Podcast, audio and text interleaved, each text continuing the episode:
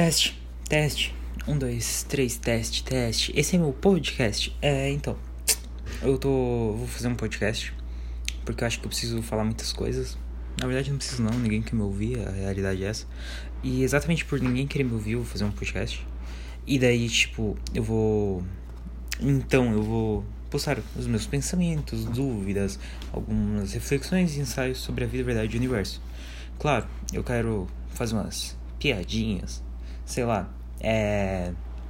Deixa eu fazer uma piada. Hum, criança é muito caro.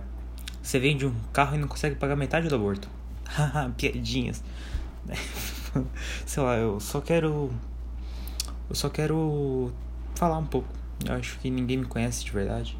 Eu acho que isso é algo ruim.